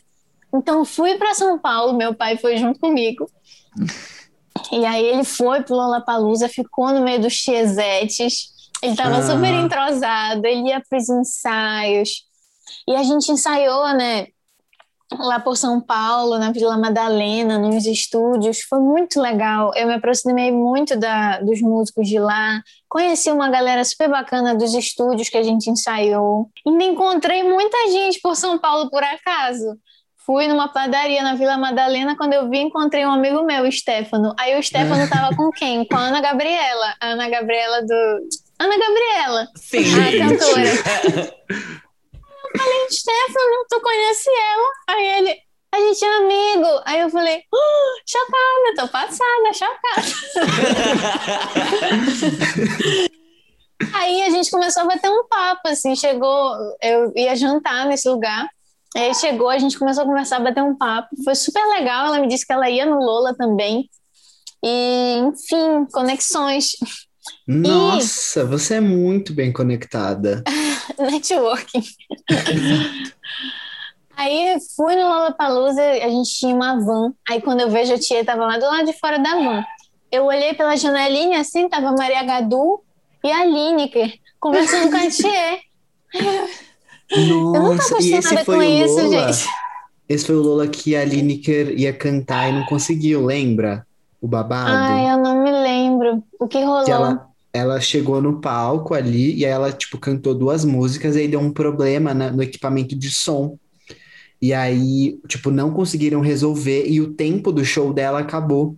E aí ela teve que, tipo, ela foi embora, porque não, não deu como. E aí no ano seguinte, Lineker estava confirmada já no line-up, tanto que ela foi a primeira confirmada do line-up do Lollapalooza oh. do ano oh. seguinte. É. Cara, não sabia disso, mas deve ser punk, né? Muito, é. foi bem marcante. Ai, gente, e aí chegamos lá em Interlagos e foi muito bacana, porque era uma realidade totalmente diferente da minha, assim. Essa coisa, tinha muita gente lá. Eu, eu, acho que tinha gente famosa que passava na minha frente que eu nem sabia quem era. Dançarina da Beyoncé passando na minha frente. Eu, quem será? Mas tinha, tinha uns negócios legais lá no backstage. Tinha massagem, tinha hambúrguer, tinha cheetos. Eu amo tinha... que a Bruna deve ter sido a única que aproveitou isso, porque os artistas nem devem ligar. Exato. Deve ter muito, né? Tipo, deve ser, ah, tá bom. Cara, eu tava super deslumbrada, assim. Porque eu ainda fico deslumbrada com essas coisas. Eu tenho uma amiga minha, Thais Alvarenga, que ela mudou de nome artístico agora pra Alva. Uhum. E aí eu, eu falava as coisas pra ela assim: Tu sabe quem me respondeu? A Roberta Campos. Aí ela. Mas, Bruna, isso é normal. As pessoas falam. O quê? Eu falo, cara, ela é super inspiração para mim, só que eu escuto ela desde quando eu era criança. Aí ela fala: Tu vai se acostumar, Bruninha, vai se acostumar, faz parte.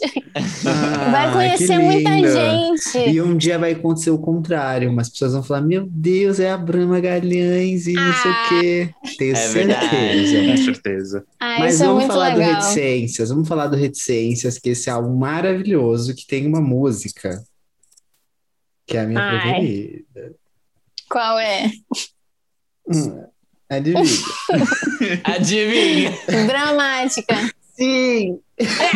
eu me identifiquei muito. Deixa eu falar. Eu enviei essa música pros meus amigos e falei, gente, sou eu. Foi feita pra mim. Sou eu. E aí eu amei muito, assim. Conta pra gente como foi compor esse álbum, como foi, assim, para você lançar essas músicas que são letras tão pessoais assim dá para a gente ver esse é, é, esse essa, esse amadurecimento que você falou que você queria ter né Nesse, nos próximos trabalhos uhum. desde deixa e tal sim deixa para mim foi o divisor de águas e aí a partir disso eu falei com o produtor de São Paulo uma amiga minha me indicou ele a Juliana Sanibu me indicou o Felipe do Folk na Kombi ele disse: olha, ele produz super bem, ele estava atrás de um artista para produzir e tudo mais. E aí entrei em contato com ele. Aí eu peguei a grana que eu tinha recebido de deixa, que foi uma boa grana, assim, tipo, suficiente para gravar um disco. Uhum. E aí Entendeu? investi num novo, investi num, num, álbum novo. Então eu usei o dinheiro que deixa me deu para fazer mais música. Eu achei isso muito bacana, porque eu não precisei, tipo, do apoio dos meus pais dessa uhum. vez. Mérito seu. fazer é, a gravação e tudo mais. E foi incrível essa sensação de, de, de troca, né? E aí fui para lá, a gente gravou algumas, alguns dias de madrugada com a equipe, meu pai foi comigo. Sempre vai alguém me acompanhando. É, porque eu sou muito nova também, é sempre bom ir alguém. Uhum. Ah, sim. E aí ia ser um álbum simples, assim, de voz, violão e banjo. E a galera que ia lá no estúdio, o Felipe ia lá e mostrava alguma música. Aí a gente mostrou pro Edu, que é um baixista super talentoso, um Edu Simões. E aí ele falou: Cara, quero gravar. Bota para gravar. Eu gravo, faço de boa. E aí foram agregando instrumentos que não não estavam planejados, porque era, era um orçamento mais reduzido e tudo mais. E aí foi entrando bateria, baixo, o banjo, o violão. Uma banda completa. Uma banda completa, foi muito legal. Entrou teclado, piano. E assim a gente foi gravando. E nessa gravação de Reticências, eu encontrei o Nando Reis no estúdio. E foi um momento muito louco para mim. Já encontrei o Nando Reis na rua, mas eu já contei essa história aqui. Atravessando a rua. Mas, nossa, eu amo Nando Reis. Ele tava lá e ele também é uma grande inspiração para mim. Então, quando eu vi ele, assim, eu bati o olho e falei: só pode ser um sinal. eu tô no caminho certo, gente. E aí ele perguntou meu nome, falou o que, que eu estava fazendo ali, tipo, gravando álbum, gravando single. Ele me desejou muita sorte na minha caminhada. E isso foi uma coisa que ficou assim, porque é, é muito legal essa conexão que a gente tem com pessoas que a gente admira. Eu sempre falo sobre isso quando eu dou entrevista e tudo mais, que é muito bacana porque a gente se sente motivado a continuar e, e como vocês falaram, quem sabe um dia ser também inspiração para outras pessoas. Já é, é para mim já é. Ai, que bom. Obrigada. E aí, gravamos o Reticências. Reticências é um álbum que fala realmente de uma coisa muito autobiográfica. É, é uma história de amor, assim. Todas as músicas foram para uma pessoa só. E. Gente! Não essa foram pessoa só sabe, 10. essa pessoa sabe. Sabe. Inclusive, a música Carta fala de uma carta real que eu escrevi. É, que fala, né? Eu escrevi, eu escrevi uma carta para você contando de tudo que tem aqui. Era um amor super platônico. Então eu tinha essa coisa de ter o medo de perder o contato que eu tinha, mas ao mesmo tempo eu queria falar o que eu estava sentindo. Então ficava nesse dilema, sabe? De eu conto, não conto, eu falo, não falo. E aí eu decidi falar através de uma carta, porque eu vivo em 1908. porque somos vintage. Gostamos. Não, porque eu pensei assim, eu quero que seja inesquecível. Todo mundo manda mensagem hoje em dia. Todo mundo liga hoje em dia. Todo mundo manda e-mail hoje em dia. Eu quero mandar uma carta, eu quero ser diferente. E essa história dessa um música é muito engraçada. Porque eu queria ir escondida para mandar a carta. Então eu escrevi a carta, fui andando até os correios. No mapa parecia tão perto, mas eu não sou uma boa pedestre. Então eu fui andando, andando, andando. Começou a chuviscar. Eu encontrei um mototaxista. Pensei assim, será que eu peço uma carona para ele? Aí eu falei, não. Vou andando. Deve ser aqui pertinho. Ele falou que era no fim do, do quarteirão ali. Aí eu fui, pensei que eu fosse ser assaltada na rua, mas não fui, era só impressão mesmo. Aí nisso, tentando despistar o, o, o pseudo, a pseudo suspeita, aí eu atravessei a rua umas três vezes, assim. Zigue-zague. Zigue-zague. ela não te roubou, porque ela achou que você era meio doida. Sim. E aí, quando eu finalmente cheguei no correio para entregar minha carta, aí toda feliz, né? Finalmente cheguei depois de tanto andar. Tava fechado o correio. Ai, que dó. E aí ela escreveu uma outra música baseada nessa história. Aí ela viu que era um, que era um sinal, não era pra ser, não era pra Aí eu entregar. não tinha levado meu celular, porque eu tava com medo de ser assaltada. E entrei num, num salão de beleza. Entrei assim, e era o primeiro dia de funcionamento do salão, e as funcionárias me olhando assim com a cara: Nossa primeira cliente! Ai meu Deus, que felicidade! Eu não acredito nisso. E aí ela foi lá e. E aí eu cheguei, quem é gerente? Aí, essa aqui. Moça, por favor, pede um Uber pra mim. Eu pago no dinheiro, mas é que eu tô sem meu celular. Aí ela falou: Você não quer fazer a unha? Não quer fazer uma escova? Eu falei: Não, moça, eu andei muito até aqui, eu só quero voltar pra casa. Meu Deus, Gente. menina. E aí eu voltei. E outro dia eu consegui enviar a carta pelo correio. Peguei um Uber, cheguei lá no correio, tinha uma fila. Aí uma velhinha chegou em mim e falou assim: Minha filha, você tá na fila? Qual é seu número? Aí eu falei, gente, tem número, isso tudo de gente é para mandar carta? Que felicidade, né? Que hoje em dia as pessoas mandam carta. Ela falou, não, é a senha do, do auxílio, de alguma coisa. Aí eu falei, e onde é a fila da carta? Ela falou, é ali. Aí não tinha, uma mosca assim voando. tinha balcão. Aí eu fui lá, achei, achei tudo, achei diferente. A mulher pesou a minha carta.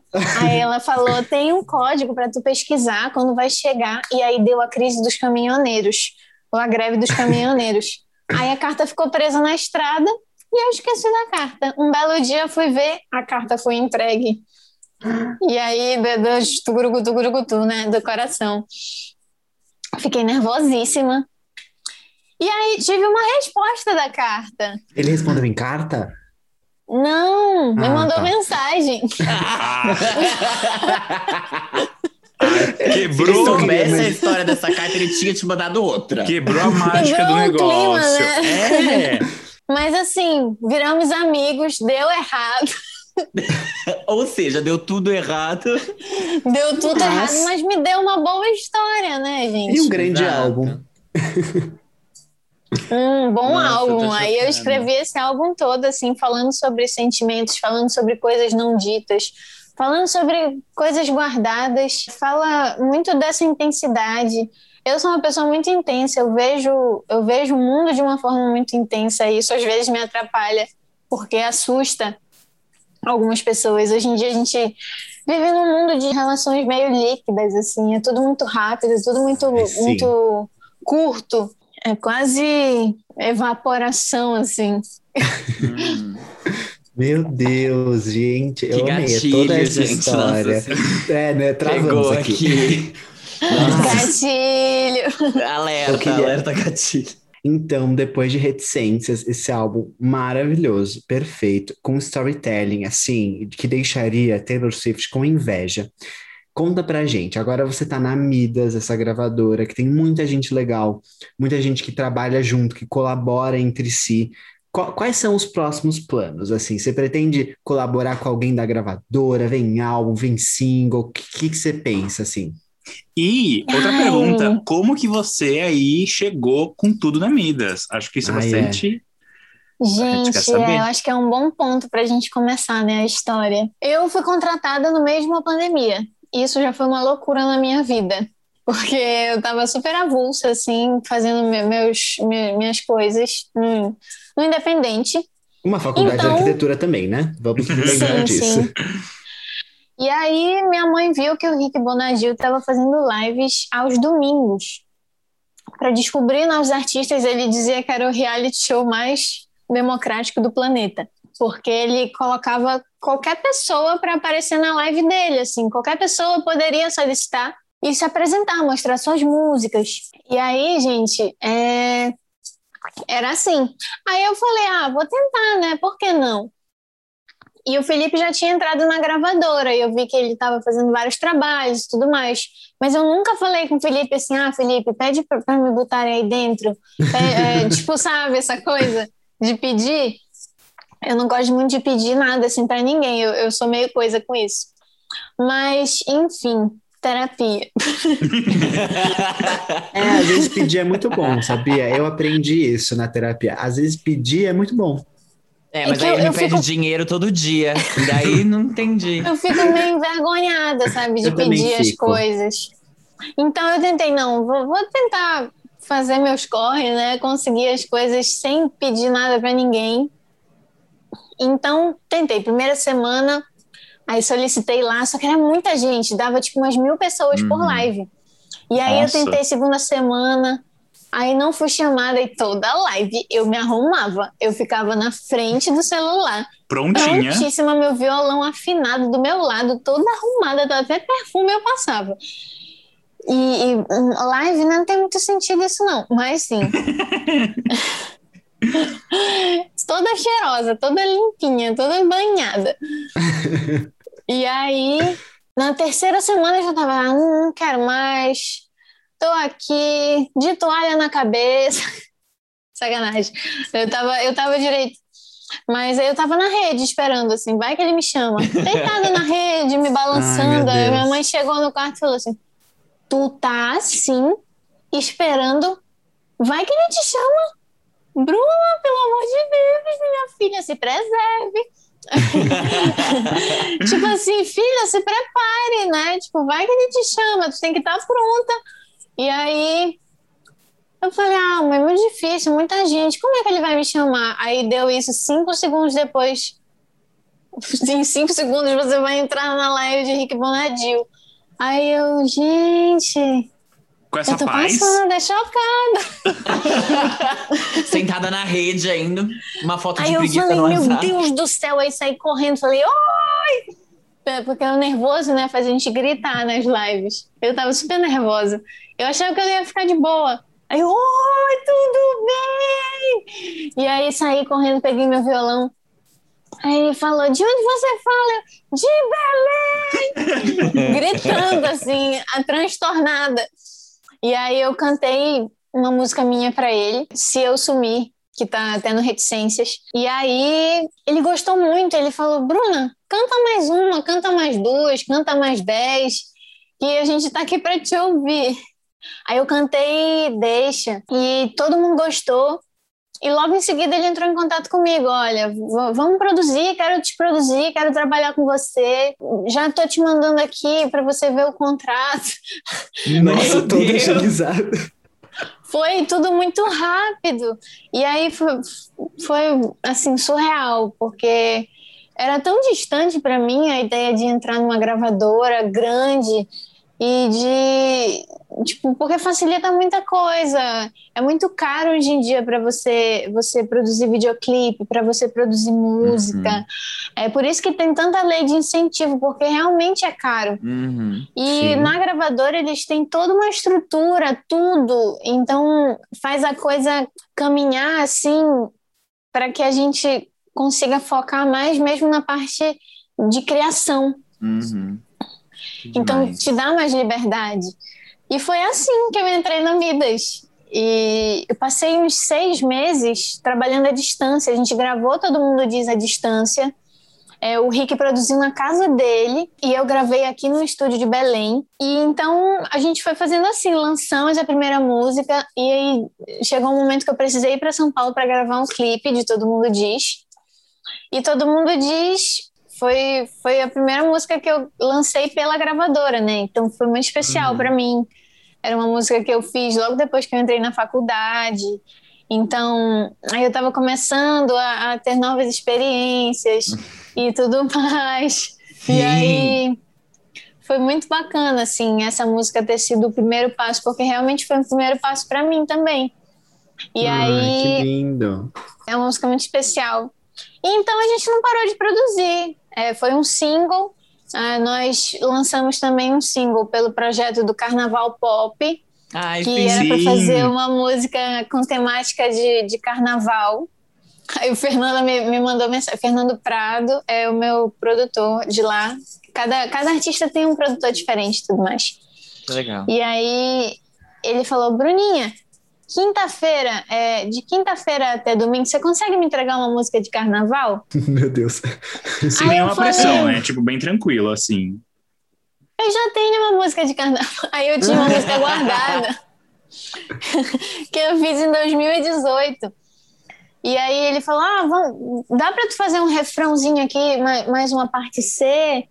E aí eu terminei a música em um dia, a parte nova, e a gente gravou e lançou. Aí esse foi o segundo lançamento que eu fiz pela, pela gravadora. E agora estamos trabalhando para lançar, quem sabe, em breve, um EP Hum, de inéditas. Animado. Mas a gente ainda está vendo como é que vai funcionar. Estamos em processo de gravação. Aí a gente está trabalhando em três músicas novas. E eu estou o tempo todo produzindo. Eu, eu escrevo muito, eu gosto muito de compor. E aí, gente, né, eu tô sempre apaixonada. Então sempre tem inspiração para escrever, sempre tem um, Que maravilhoso. uma coisa que eu né? quero falar. Eu me identifiquei muito. Muito. Meu Deus. E aí gente. foi isso, gente. Tipo, voltando tipo, na linha do tempo, depois que teve o Lollapalooza, eu continuei fazendo shows, fiz um show de lançamento é, de, de Deixa ainda, e continuei trabalhando né, nessa divulgação das músicas. Entrei para gravadora.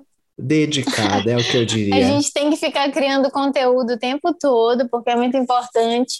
Hoje em dia, uma das partes principais, já que tudo é no digital, então é você divulgar a sua música no digital, criar estratégias e tem uma equipe muito legal lá no Midas que me ajuda muito com isso. A gente cria cronograma. Resumiu bem a minha vida.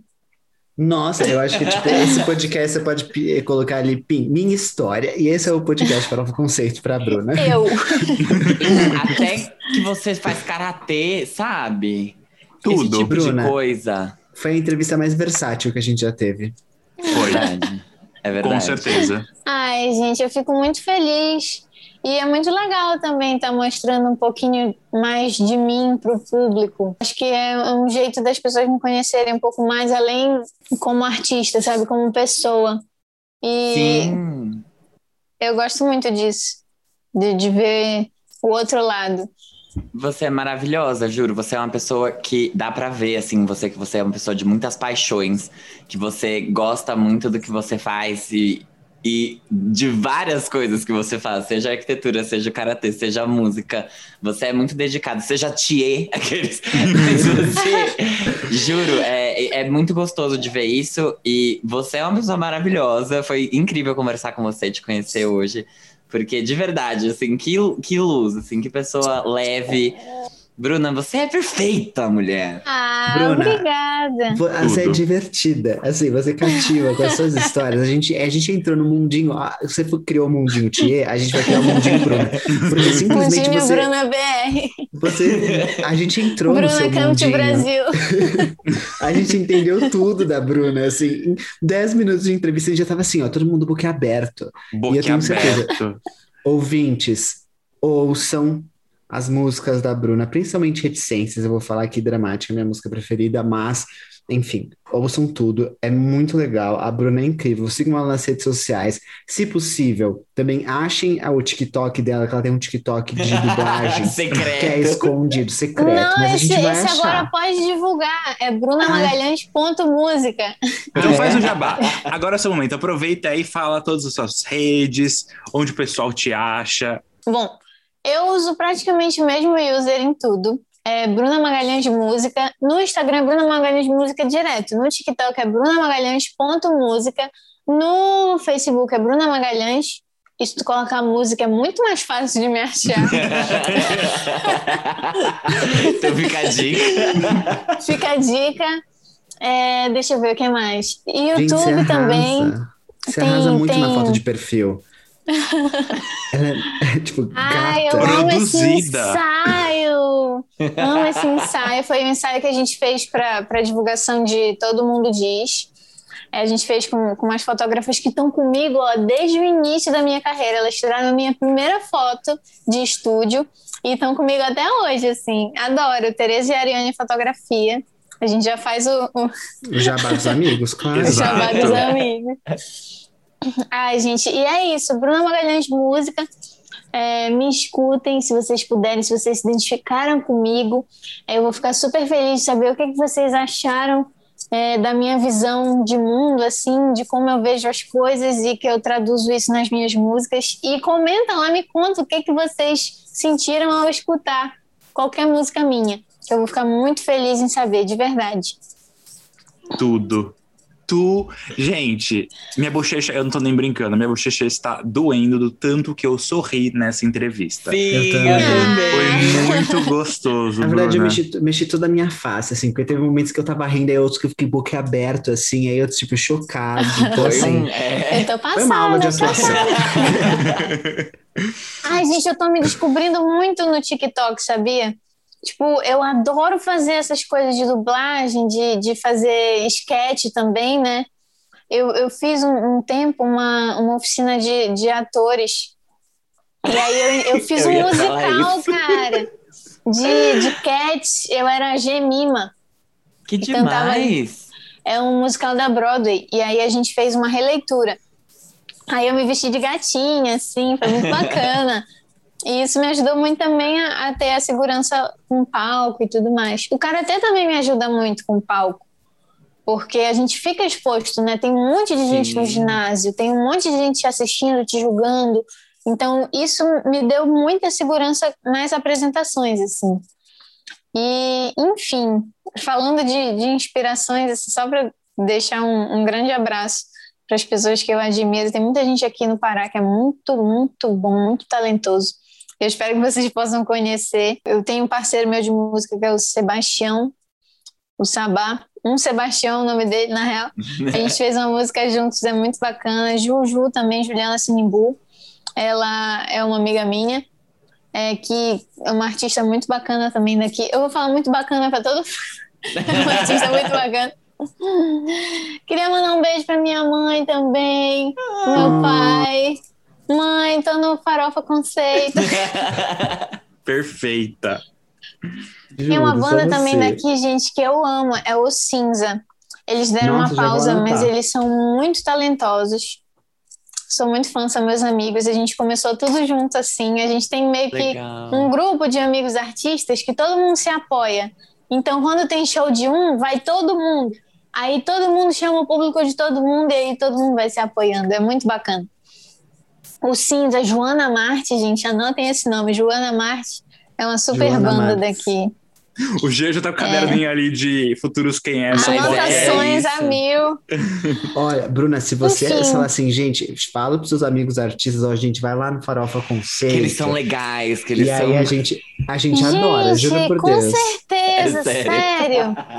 Tem uma, uma prima minha também, que é a Ila Magalhães. Ela tá na, ela aparece por aí por São Paulo. Ela mora em São Paulo, mas a gente descobriu que a gente é prima recentemente. Caramba! gente. Ela é filha da prima do meu avô. Caramba, e a gente é legal. prima de terceiro grau. Caraca, e a gente descobriu isso um dia desses. Foi muito bacana.